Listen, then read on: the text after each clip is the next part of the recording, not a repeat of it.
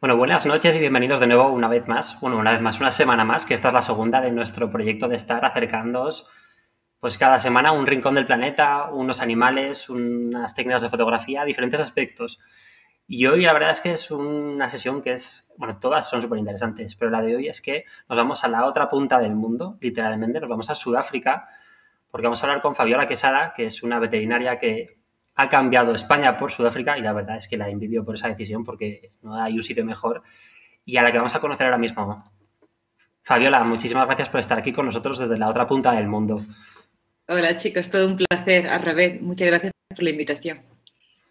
Nada, es un gustazo. Y también voy a presentar a África, que va a estar con nosotros aquí hoy. Así no estoy tan solo, ¿sabes? Buenas noches.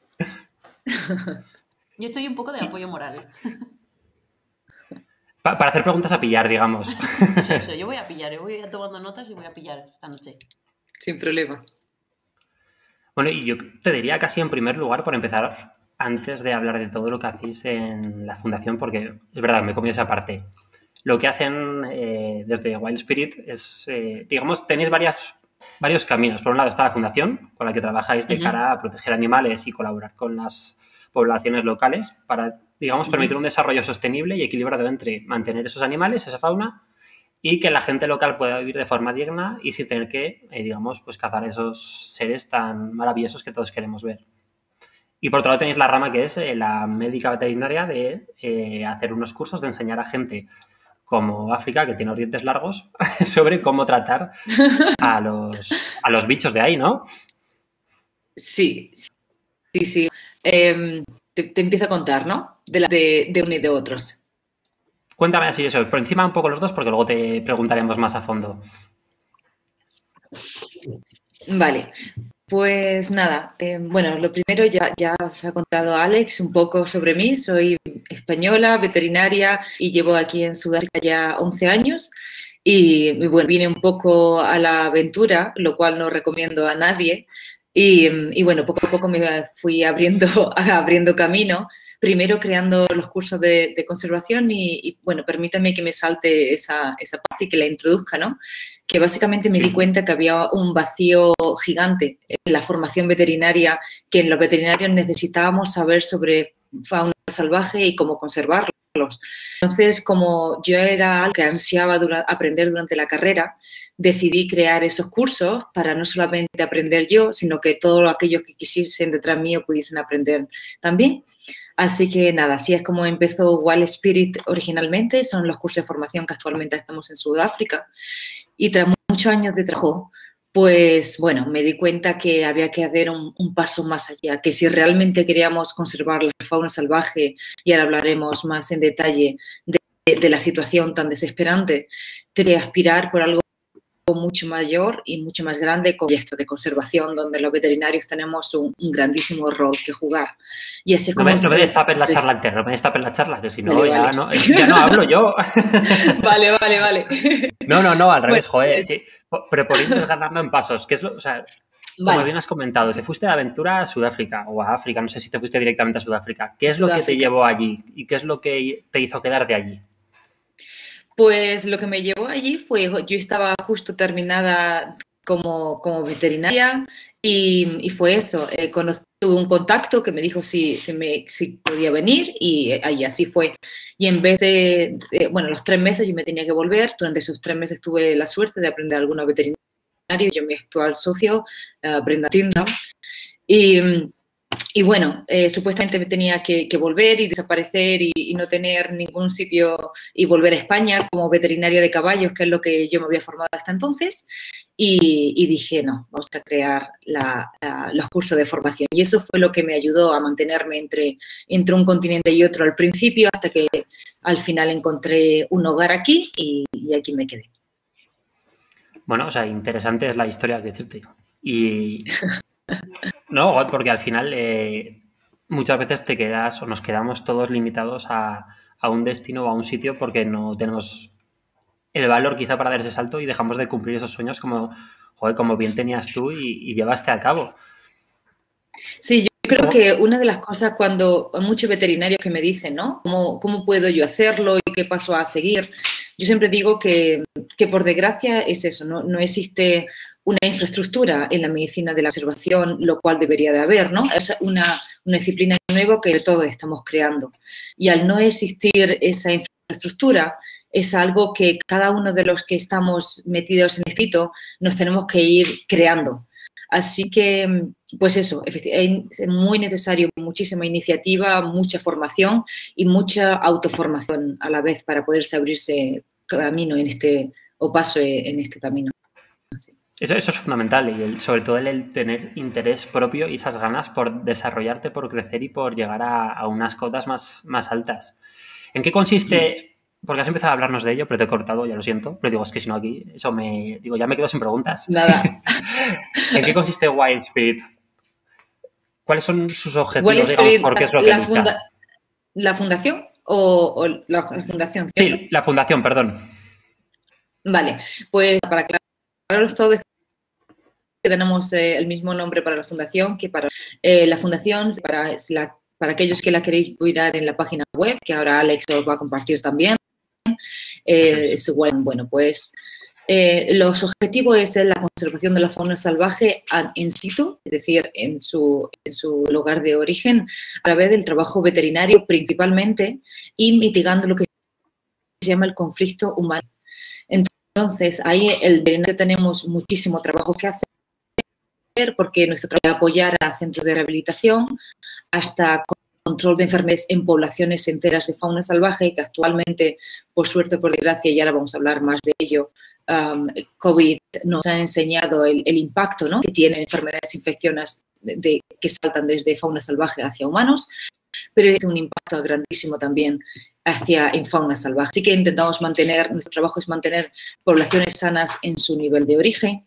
Y lo que se llama la migración del conflicto con, con fauna salvaje es que en las zonas donde conviven humanos y fauna salvaje y tenemos, eh, cada uno seguro que está pensando en, ejemplos cercanos en sus países, existe lo que se crea ese conflicto. Entonces nosotros ayudamos a, no solamente a través de la educación, a través de la formación, pero también a mitigar, es decir, traer soluciones reales para en situaciones donde donde son, donde son necesarias, para que se opte, en vez de matar a esos animales, se opte por convivir y por desarrollar eh, soluciones.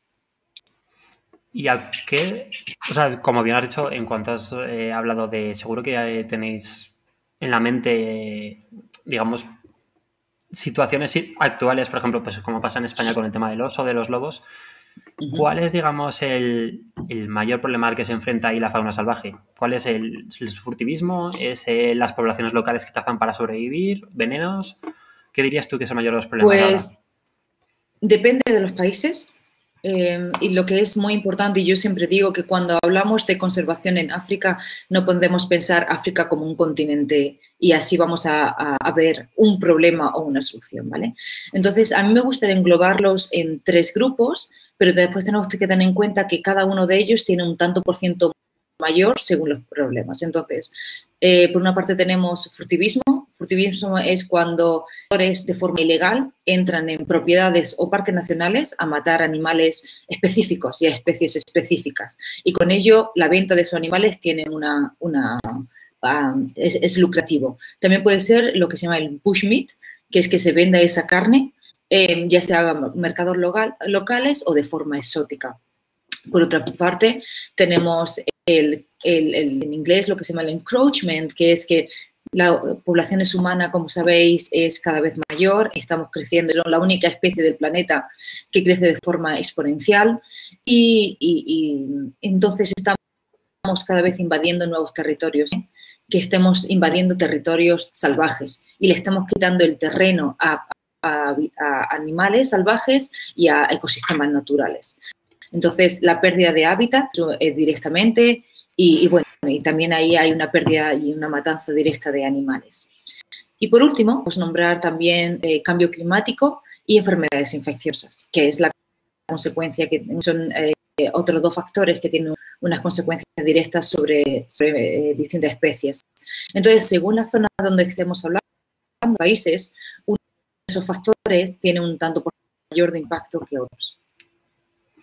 ¿Y dirías que es un problema que ha ido a más en los años que llevas tú ahí o en los últimos años? ¿O es algo que se está consiguiendo controlar y luchar para... Porque, por supuesto, ya sé que vosotros lucháis, eh, y, y al igual Sí, que hay no, otros no. ONGs también, por conservar, Sí, pero sí. no sabe- o sea, ¿hasta qué punto se está consiguiendo frenar ese avance? Por desgracia, es- eso es uno de, los, de las frustraciones tan grandes y y de la desesperación. Porque por una parte, la población humana sigue creciendo, la gente tiene donde vivir y eh, junto con eso existe un desarrollo económico. Entonces, es esperante ver cómo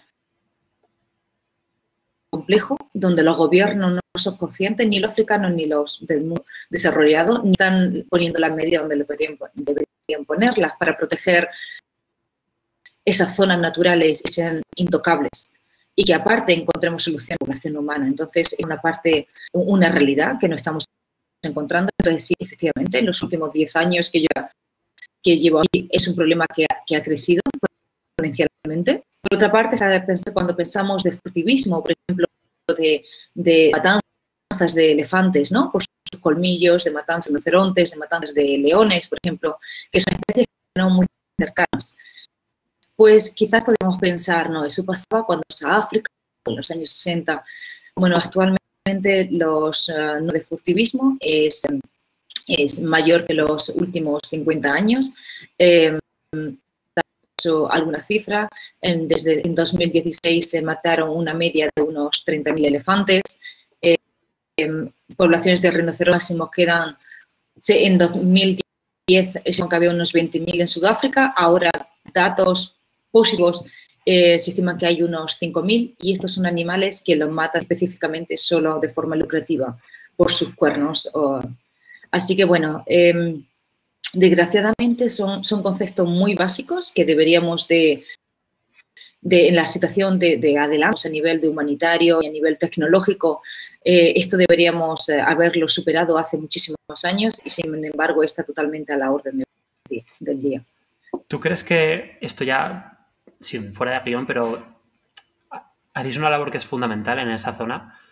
¿Crees que sería necesario que hubiera más esfuerzos por parte del resto del mundo para educar a las nuevas Mm. generaciones? Por supuesto, a las actuales, pero también a los niños, que es donde más se consigue evolucionar. Sobre que Mm. realmente las propiedades del cuerno de rinoceronte no son las que te dicen que no es afrodisíaco, que no te da superpoderes. Lo mismo con cualquier tipo de otros productos que se comercializan de forma ilegal. Porque ahí estáis pegándoos, hablando en plata, la currada del siglo, estáis luchando contra ellos en persona y porque hay también brigadas eh, que lo hacen, vosotros en a nivel educativo, y luego, sin embargo, hay otras partes del planeta donde se sigue con ese murmur de eh, esto es vigorizante o te da ciertos poderes. Creo que, que es un problema global. Eh, eh, lo que está hablando Alex, para los que no estéis familiarizados con ello, existe una demanda. Eh, la principal demanda de cuerno de rinoceronte y de colmillos de elefantes viene de Asia, de China especialmente, igual que la de garra de elefantes, igual que, perdón, de leones, igual que el tema de los pangolines, es principalmente de Asia. Entonces, sí es cierto que existe una demanda muy alta, es, no, es, no hay una educación por esa parte, por, por esas poblaciones, y sí sería imprescindible, no solamente en este punto en el que estamos, más que la educación, habría que hacer una, un, lo que se llama en inglés un law enforcement, que es um, asegurarse que se cumple la ley y poner leyes de protección de fauna salvaje. Pero por desgracia no solamente son estos que son las demandas directas, ¿no? Sino yo creo que yo estoy muy sorprendida cada vez que vuelvo a Europa y tengo así como un shock de ver lo arte desconectado que está Europa, que somos una sociedad tan civilizada y tan educada, como la total desconexión y desconocimiento que existe sobre la situación real y desesperante que está viviendo este planeta y, y la fauna salvaje. Y los pocos que saben, es como que casi o, o, lo quieren ignorar. Después hay gente muy, muy comprometida que efectivamente eh, cae en una situación un poco de limbo porque no existe la infraestructura para poder hacer el impacto que debería. O sea que tú, eh, la base de, de, de, todo lo que nos estás contando al final es la educación. Para, para conseguir una buena conservación de, de, de todas las especies, del medio, es, es educar a, las futuras generaciones. La educación es imprescindible, pero tener capacidades eh, de, traer soluciones alternativas es imprescindible también. Eh, y cuando estamos hablando a nivel de mafias, que es lo que pasa en las demandas de, leones y de elefantes y de pangolines, es una mafia. Así que da igual lo educados que estén, porque existe un, valor económico impresionante. Es igual que yo siempre lo comparo con las, con las mafias, con las drogas, uh, las situaciones que pasan en Sudamérica, ¿no? Eh, la educación es importante, pero cuando hay muchos millones de por medio, eh, la ética y la educación pasa a un, segundo grado. Así que va combinado. Es por una parte la educación es imprescindible, pero que los gobiernos se pongan y den un paso adelante y realmente lo pongan las leyes donde deben de estar es otro paso imprescindible también. Y que no se metan ellos también, imagino, ¿no? Que habrá intereses para todos. Efectivamente. Después está la, parte de corrupción, donde cada uno está a todos los niveles, ¿no? Están, bueno, encontramos sí, problemas, sí. Sí o no, por supuesto, están, están los dos frentes, pero está claro que, y se dice mucho, que si no hay demanda, no hay mercado de estas cosas. Pero bueno. Claro. Aquí hay, bueno, aquí siempre te, está en la otra cara, ¿no? De cuando, y es algo que, que, me gusta es aclarar y que la gente te dice, ya, pero es que en, en África la gente se muere de hambre. Vamos a ver, aquí el que se involucra, igual que pasa en, Sudamérica o en que pasa en cualquier sitio del planeta donde hay mafias, si hay gente que tiene más necesidad, pero siempre existe la posibilidad de, crear o involucrarse en un, trabajo digno, ¿vale? Y hay excepciones donde no tienen otra salida que involucrarse en la mafia y conseguir dinero rápido de forma totalmente eh, ilegal. Entonces, la excusa de, bueno, es porque la gente le falta comer, eso sería una, situación en caso de, del conflicto, ¿no? Que lo, que lo podamos desarrollar. En caso de que hay un elefante que entra en mi zona donde yo no tengo acceso a agua y mi única plantación de maíz es lo que me da comida y este elefante está viniendo y me está destruyendo mi comida y mi agua. Entonces, es, una, es el elefante o yo. Ahí estamos hablando de una situación distinta. O tengo un, león que viene y mata a mi ganado. Es una situación distinta. Entonces enveneno al león. Entonces ahí la educación junto con lo que hablamos de, solución de, mitigación del conflicto es imprescindible. Pero, pero son, son dos aproximaciones distintas. Una es puro, pura lucración y la otra es un ámbito de supervivencia. Claro. Y volviendo, digamos, al, a otra rama, bueno, otras ramas que al final es volver a lo mismo, pero últimamente hemos visto eh, que se promulga o se habla mucho del concepto One Health. ¿Por qué debería estar más presente en nuestras vidas? Y para que la gente lo sepa, ¿qué es lo que significa el concepto One Health? Vale.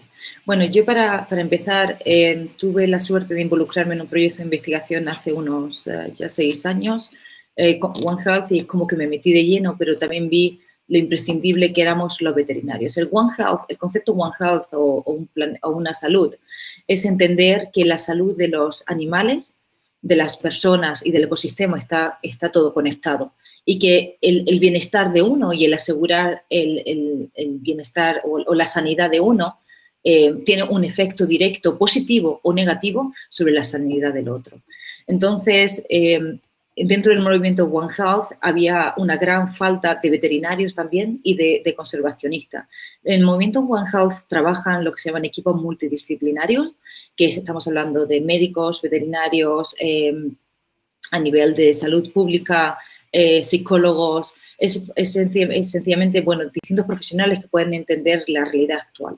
Pero efectivamente faltaban veterinarios de fauna salvaje. Y, y, bueno, ahí es poco a poco donde, donde estamos entrando. Em, si deberíamos implementarlo algo más, pues deberíamos implementarlo muchísimo más, porque de nuevo, cada vez la salud de los humanos está más afectada por la destrucción de ese planeta, eh, de este planeta en el que vivimos, lo estamos ignorando y no nos damos cuenta que si lo protegiésemos a muchísimos niveles, estamos hablando de aguas contaminadas, cambios climáticos, estamos hablando de enfermedades infecciosas, si consiguiésemos proteger este planeta en muchos niveles, los primeros que nos estábamos protegiendo seremos los humanos. Claro, porque esto realmente era pregunta trampa un poco de cara a eh, el siguiente punto. Yo hay algo que no me explico mucho. No sé cómo ha sido realmente en otros países, pero en España es cierto que durante la pandemia no se han tenido en cuenta a los veterinarios, por decirlo así, bueno, por decirlo así, no, que ha sido así, se ha tenido en cuenta muy poco. Mm. Y realmente los veterinarios Sí. sois las personas que más sabéis de todo esto. A mí me flipa que. Alguien que de verdad es el que controla pues en inspección de sanidad restaurantes o restaurantes o farmacias o distintos temas de sector sanitario no estén presentes en una coordinación global de una pandemia que ha sido causada por eh, Claro. un origen de animales.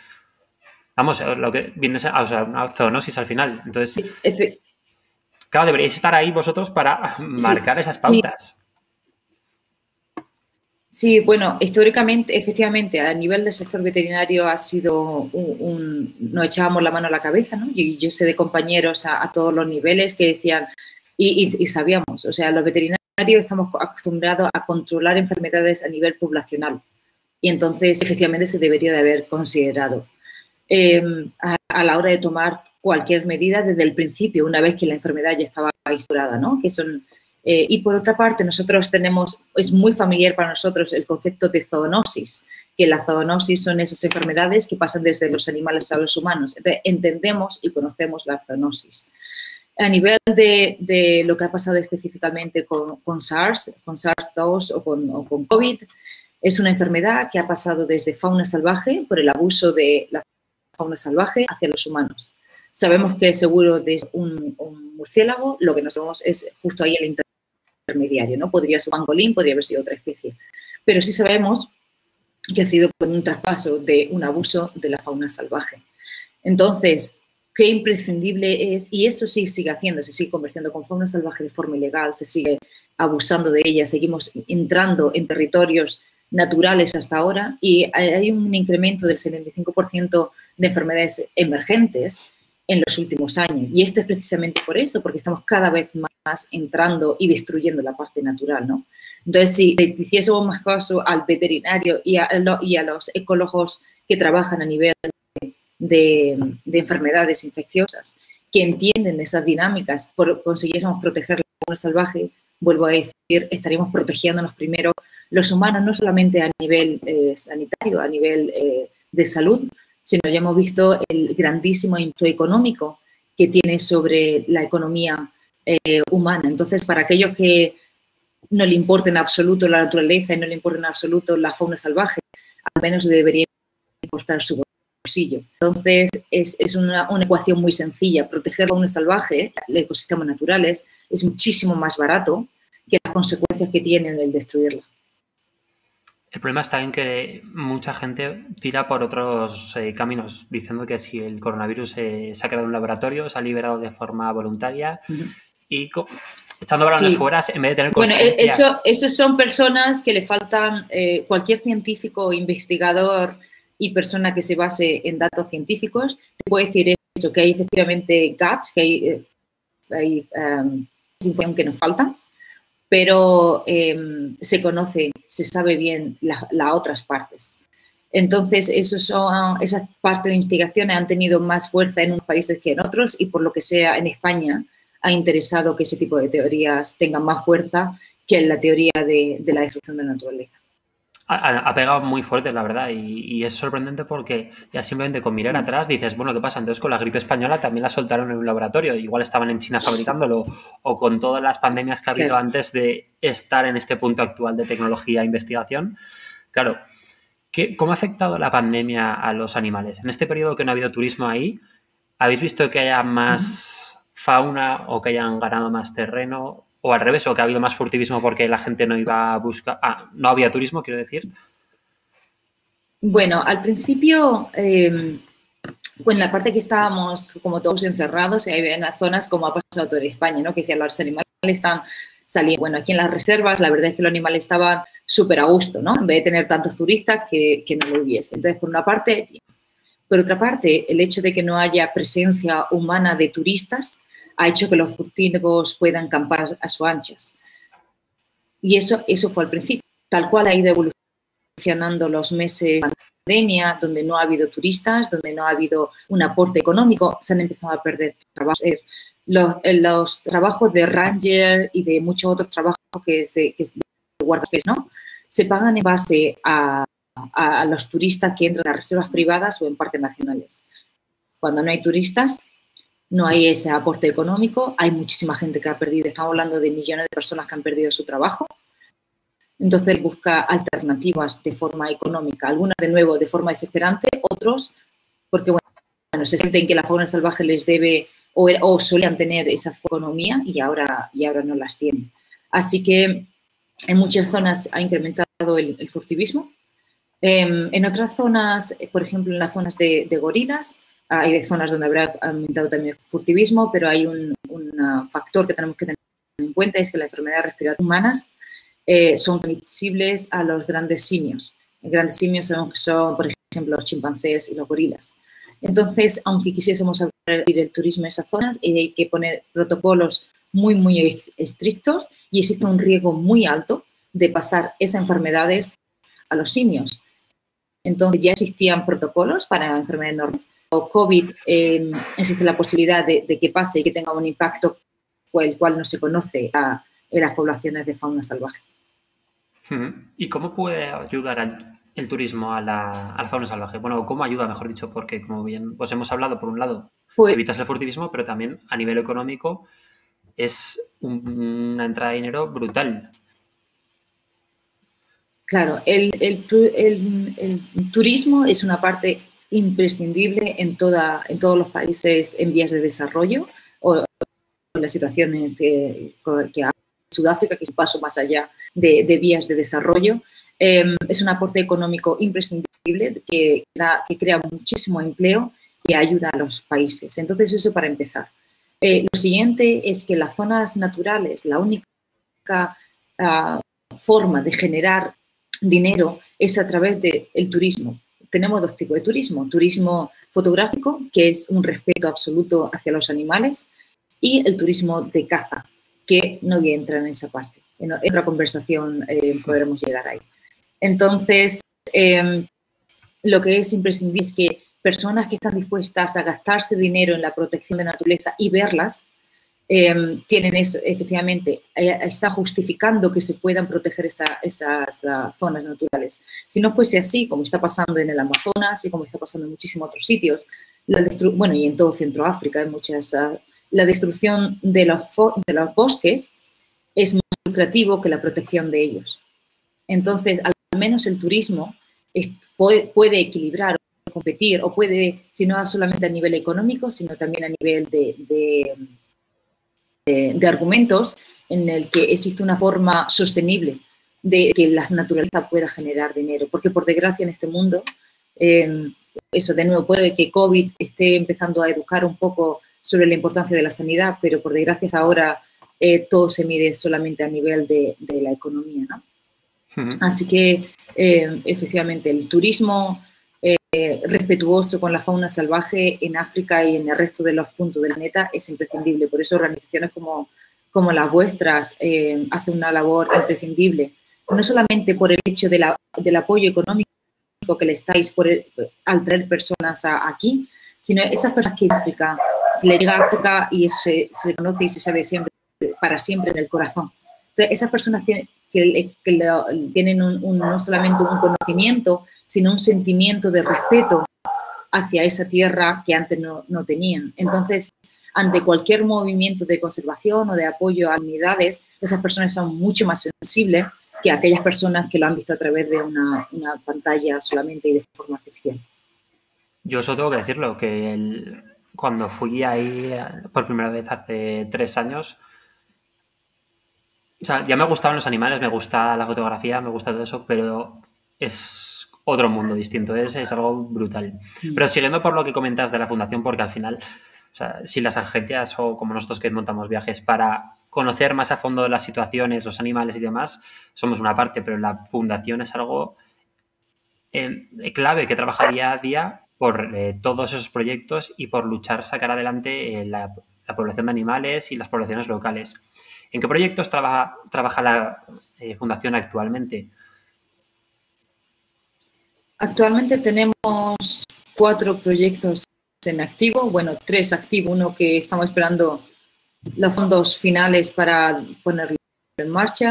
El primero es en Tanzania, de, sería nombrarlo también, hay un, colegio en, en Úbeda, que es de hecho la, mi ciudad natal, que nos está ayudando muchísimo con, con este proyecto.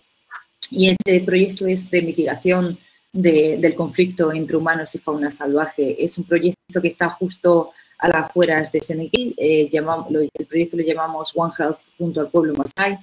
Y bueno, entonces le estamos ayudando a, la educación desde los chicos, le estamos pagando al profesor, dando de comer a los chicos, eh, aportando, facilitando agua, ayudando a, a, los líderes a que encuentren soluciones en caso de, como habíamos dicho, conflicto con fauna salvaje.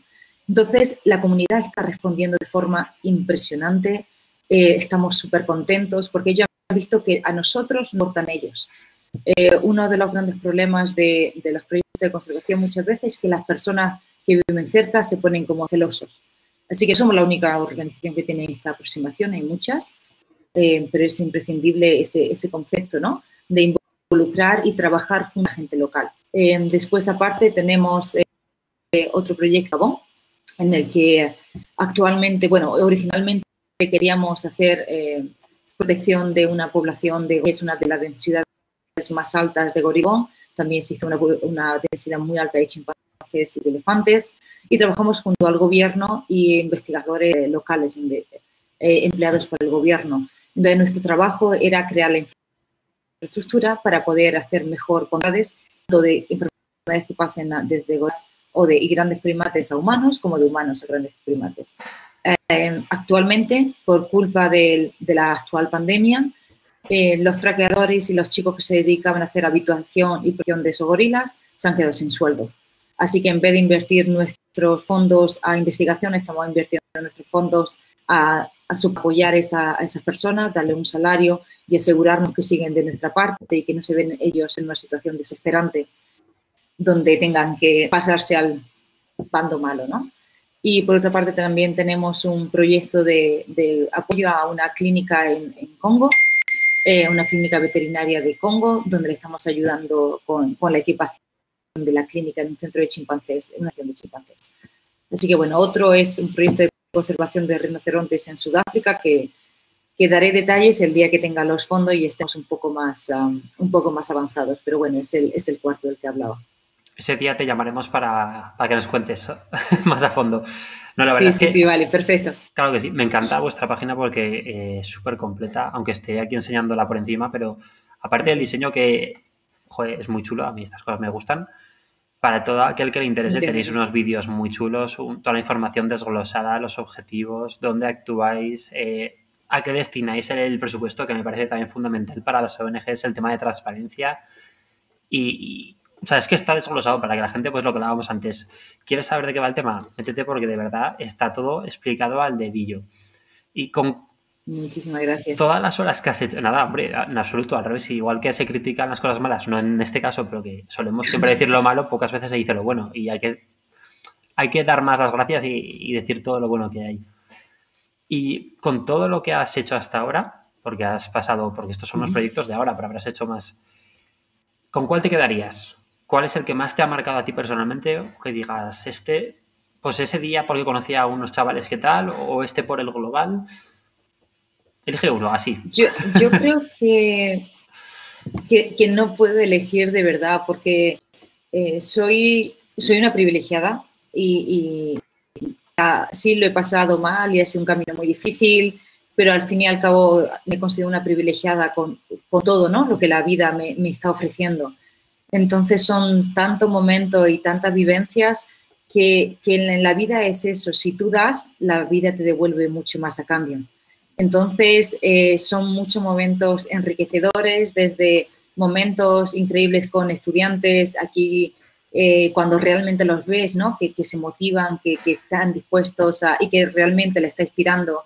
Em, eso es imprescindible, eso es, nos llena de fuerza y de energía cuando en este tipo de, proyectos, ¿no? Con los chicos de Tanzania, el otro día me mandaron un vídeo, em, todos los chicos ahí súper contentos diciendo que muchas gracias porque le habíamos comprado póster de, animales salvajes y estaba el profesor explicando entonces me, mandaron una canción, mezclando la canción de Rey León con Wall Spirit y ahí por medio Fabiola. Y de esas cosas te llenan de, de, muchísima satisfacción. Hay una chica en Tanzania que gracias a una donante eh, quiere ser veterinaria, le estamos pagando los estudios de veterinaria, así que espero que sea una, una super veterinaria, una super mujer, que esté dentro de muy poco ahí salvando sus animales que son suyos, de su país. Y, en proyectos en, Gabón, por ejemplo, ¿no? cuando estuvimos buscando los gorilas, y, es un proyecto que, que, llevamos ahora apoyando dos años, y el día que voy a Gabón, el tiempo que vas, no encontramos los gorilas, pero la satisfacción que te va a decir no pasa nada porque sé que estáis protegidos, eh, son muchos detalles, ¿no? Hasta cuando estás con los rinos o con cualquier, no sé si habéis visto el, el vídeo de Facebook, ¿no? Cualquier cosita son cosas que, que, te llenan y parece pero el problema es que se nos olvidan todos esos momentos tan especiales, ¿no? Que, que hacen que podamos decir, que sí, estás en el camino correcto. Hombre, espero que tengas un guion, o sea, un guion, un diario, pero te veas apuntando todas esas cosas, aunque sean fotos, porque, como bien dices, son, tienen que ser inolvidables. Y lo del vídeo que comentas, que te mezclen ahí eh, tu nombre con la ONG, la lagrimica tenía que estar en el ojo, seguro. Sí, sí, sí. Total, total. ¿Cómo podemos ayudar? Imagino. Mi familia ahí dice que tengo que escribir unas crónicas y bueno, estamos en ello. Un día saldrá el libro. Las memorias. ¿Y cómo podemos ayudar nosotros desde aquí a la fauna salvaje, desde España, que estamos a miles de kilómetros? ¿Desde España o Estados Unidos o Francia? Vale. Cuéntanos pues un poco más sobre lo, primero, el proyecto. Lo primero es la, formación, ¿vale? Y la, un paso previo al compromiso es un poco de educación. Uno de los grandes problemas que tenemos hoy en día es que todo el mundo tiene un acceso a una respuesta rápida, a dar una opinión, y muy poca gente se toma el, tiempo de formarse y para hablar de eso, ¿vale? Entonces, siempre decir que antes de dar un apoyo a ningún proyecto, eh, entendamos, porque, bueno, hay muchísimos escándalos, por desgracia, muchísimo a nivel de ONGs, ¿no? De, a todos los niveles, donde una foto vende eh, pero los que estamos haciendo un trabajo bueno de verdad en el terreno, vendemos menos. Así que, bueno, eh, yo creo que, un poquito de interés en realmente cuáles son las necesidades eh, es el primer paso. Y es, yo conozco a mucha gente que nos dicen, sí, sí, sí, mucho, enhorabuena por lo que estáis haciendo, y después no, no están ahí. Entonces, al fin y al cabo necesitamos el apoyo económico. O sea, si por mucho que estemos intentando formar profesionales, si hay profesional terreno, si no tenemos el apoyo económico, no se puede hacer absolutamente nada. Entonces, el problema es que hay bastante gente que está comprometida de sí, sí, yo quiero, ah, pero ah, cuando, cuando dice, vale, pues eh, ahora mismo esto es lo que necesitamos para poder llegar al siguiente paso. Entonces, la gente se, se echa para atrás.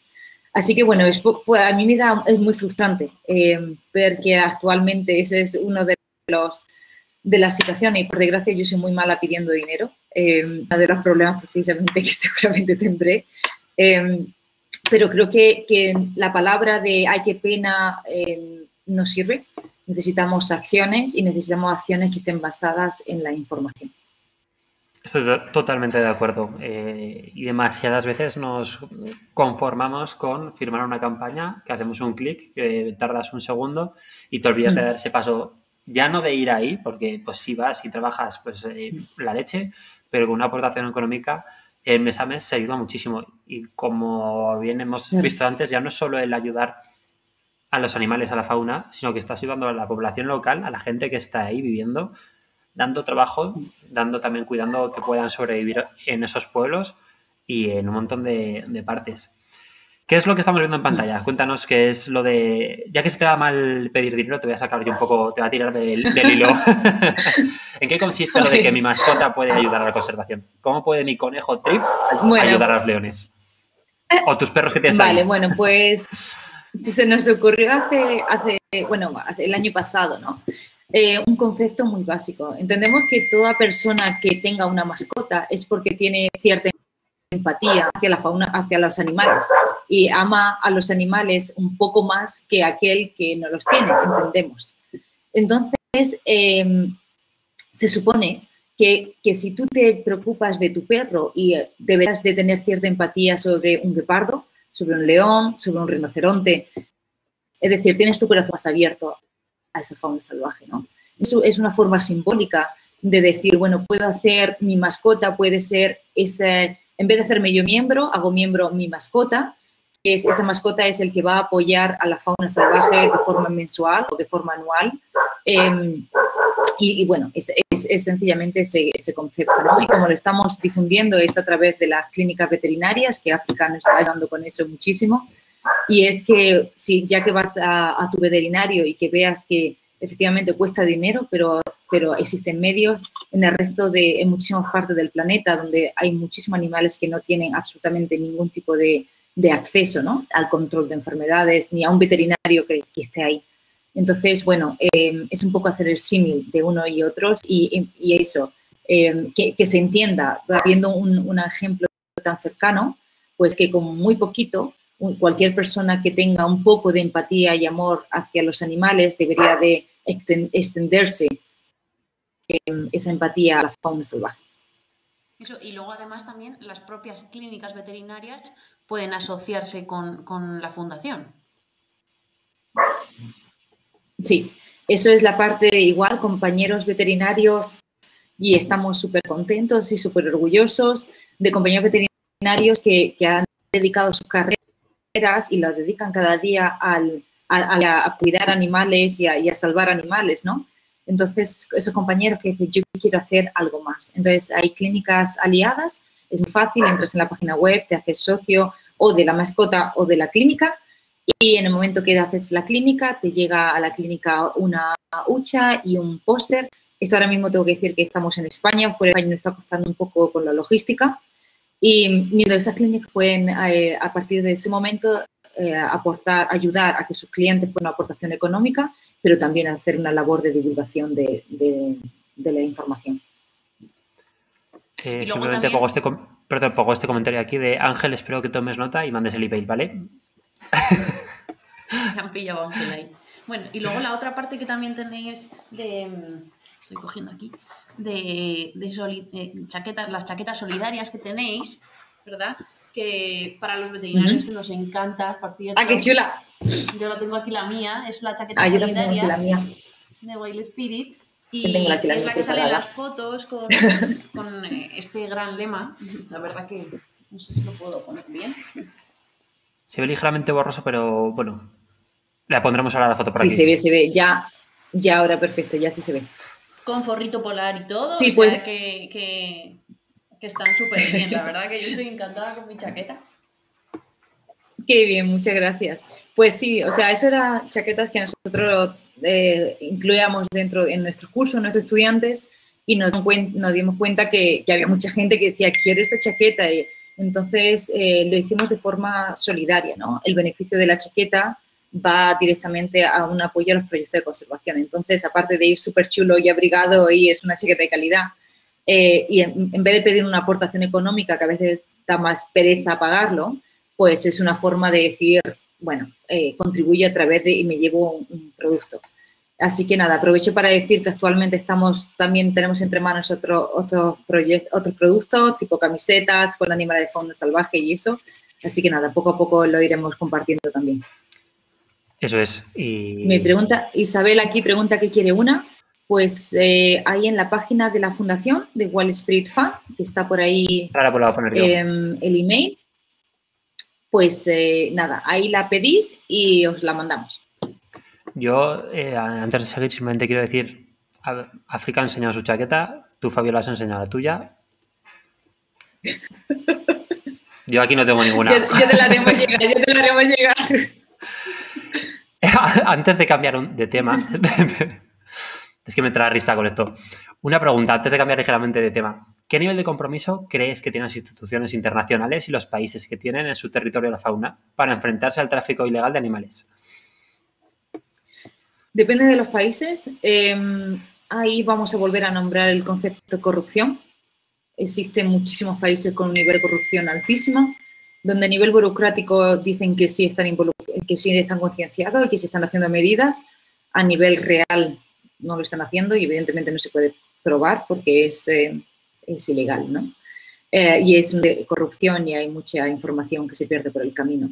Entonces, eso, eh, depende de, los países. Europa en general está bastante comprometido, España tiene muy buenos niveles la, la, Guardia Civil, la Policía de, Control, en el momento que, existe, que se enteran de cualquier especie ilegal, tanto que entran ¿no? como que intentan traficar, pero eso depende de los países, em, hay otros países que no. Y el problema es que es el único organismo internacional que, coordina eso, es CITES, em, que es un organismo que pone regulación, pero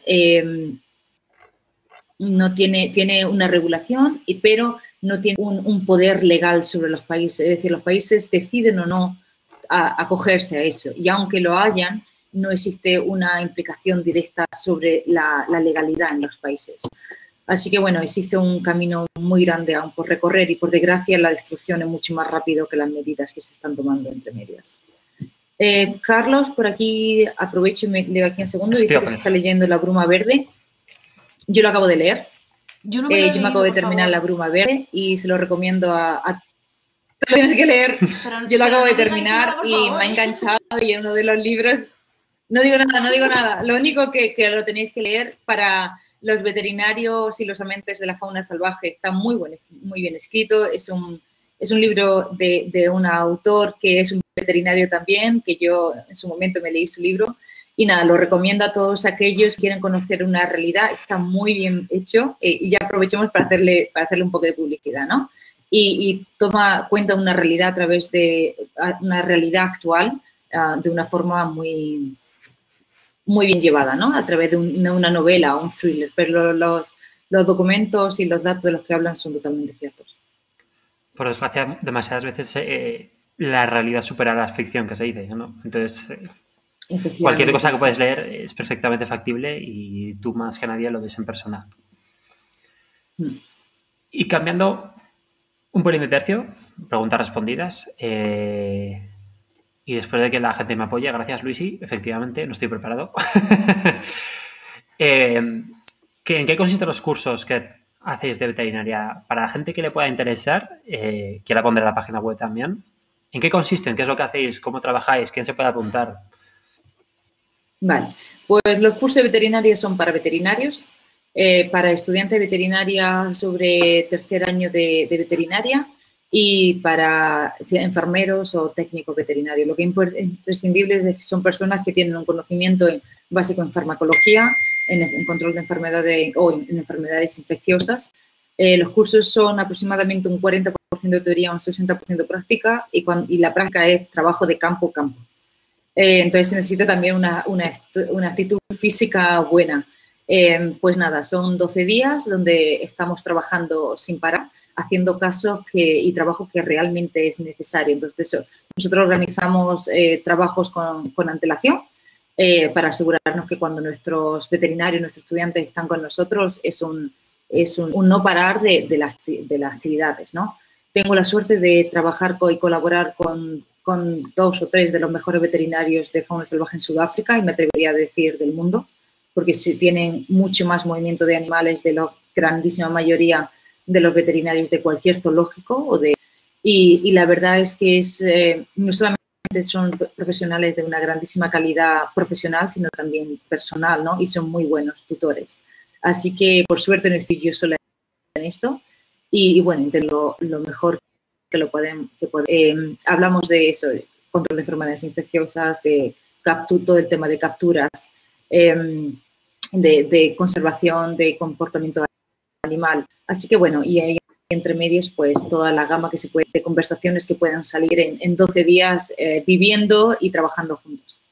Y son cursos para a nivel internacional, son veterinarios de todo el mundo que, que los recibimos aquí en Sudáfrica.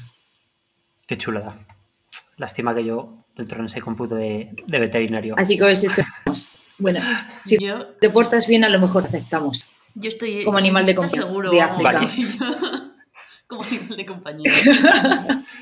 Yo voy de mascota, de lo que eh, doy la patita, hago el sitio y lo que queráis. ¿Y qué destino de África dirías que es fundamental o el que más te gusta y el que más te ha marcado y al que te irías con GoToMe? Eh, bueno, yo creo que con vuestra compañía y con vuestra agencia estáis, lo bonito es eh, demostrar la, esencia ¿no? de muchos países. Actualmente hay países que son muy, están son muy inseguros.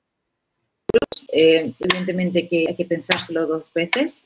Em, pero por otra parte, bueno, eh, existen muchísimos países, Kenia, Tanzania, ah, Uganda, eh, Sudáfrica, Botswana, Mozambique, Gabón, que Gabón es un país, por ejemplo, que yo no tenía ni idea cuando empecé el proyecto, no sabía ni dónde estaba en el mapa. Y para los que no sepáis, está en la parte oeste, hay un país pequeñito en la costa, em, que es un país súper tranquilo, es un país con un potencial de conservación impresionante.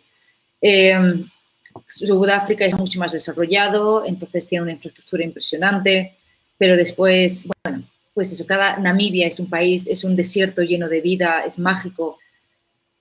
Lo siento, pero te vuelvo a decir, no, no te puedo... No me ayudas en nada. yo creo que no te ayudo en nada, no, no. Eh, pero yo creo que, Claro, yo creo que es poco a poco, em, bueno, pues eso, decidir de distintas zonas. Bueno, he tenido la suerte también, hablando de Sudamérica, dando de credenciales a, los compañeros, eh, de estar en, Galápagos con un congreso y en la parte en Ecuador, en Amazonas, y la verdad es, son, son países maravillosos y con una fauna salvaje que que yo alucinaba, ¿no? Y que, a compañeros me decían, pero ¿cómo te asombras tanto? Y estaba como una niña pequeña ilusionada con cada paso que estaba allí en, Ecuador, en Galápagos y en Amazonas también. Y les decía, porque es total, una diversidad totalmente distinta. Así que yo creo que lo importante es ir de la mano de, de buenas ah, compañías como la vuestra, que abréis, abrís camino y lleváis a las personas no solamente a que conozcan, sino que entiendan y que metan ese, ese amor del lugar que van a hacer, ¿no? Y se lleven no solamente 10 días de experiencia, sino una, algo enriquecedor que te sirve para el, resto de tu vida. Que además luego parte, parte del, dinero del viaje va, destinado a, a, organizaciones como la vuestra. Por eso, es por eso que es, que es imprescindible. O sea, el trabajo que estáis haciendo eh, sin vosotros y sin empresas comprometidas como la vuestra sería, sería imposible ¿no? que se descubriese tanta la, la maravilla naturales que por desgracia están tan, tan escondidas y por otra parte bien que están escondidas para no destruirlas, ¿no? Pero si encontramos ese equilibrio entre un ritmo respetuoso y el apoyo es, es ideal y es imprescindible. Bueno, pues eh, en cuanto podamos hablaremos de esos proyectos a futuro que estamos allí preparando. También gracias a, Fabiola, que es eh, nuestra guía en, todas estas cosas. Em, Isabel pregunta, volviendo a lo de los cursos, si enfermeras pueden ir o no al curso. Farmacéuticos no. Veterinarias sí. Farmacéuticos, eh, contigo ya veremos lo que hacemos. No pasa nada, yo llevo las cámaras. Enfermeras, si son enfermeras veterinarias, sí. Si son enfermeras, no, no. Eh, por eso, porque es, es que es un, programa muy, muy, muy técnico el que estamos dando. Entonces, eh, y a nivel del trabajo, nosotros también tenemos que cumplir con la ética profesional nuestra. Así que no podemos involucrar a ninguna persona que no sea del gremio veterinario haciendo trabajos que no sean veterinarios. Es como, de nuevo, no sé si eres enfermera veterinaria o humana, es como si yo dijese, ¿me podéis llevar a un hospital de humana de prácticas? Soy veterinaria. No. Entonces es igual eh, entendiéndolo al revés. Pero la pregunta va de trampa, ¿eh? yo creo. Sí, no te preocupes porque Isabel es una de las que viene a Sudáfrica este año, o sea que, ah, vale, vale. por lo menos se va, se va a saciar con lo que vamos a ver. Vale, vale, vale. Vale, vale. Pues no sé si la gente tiene más preguntas o no. Eh, yo lo que voy a hacer es ir dejando en los comentarios la página web de, tanto de la fundación como de los cursos. Animaros a todos a que os hagáis socios, a que colaboréis, aunque sea con una pequeña cantidad, porque el trabajo que está haciendo Fabiola y todo el equipo es, es maravilloso y me encanta. Y de hecho, eh, vamos que lo estamos siguiendo más de cerca, porque para quien tenga dudas, quiera apuntarse o lo que sea, África está en España de representante.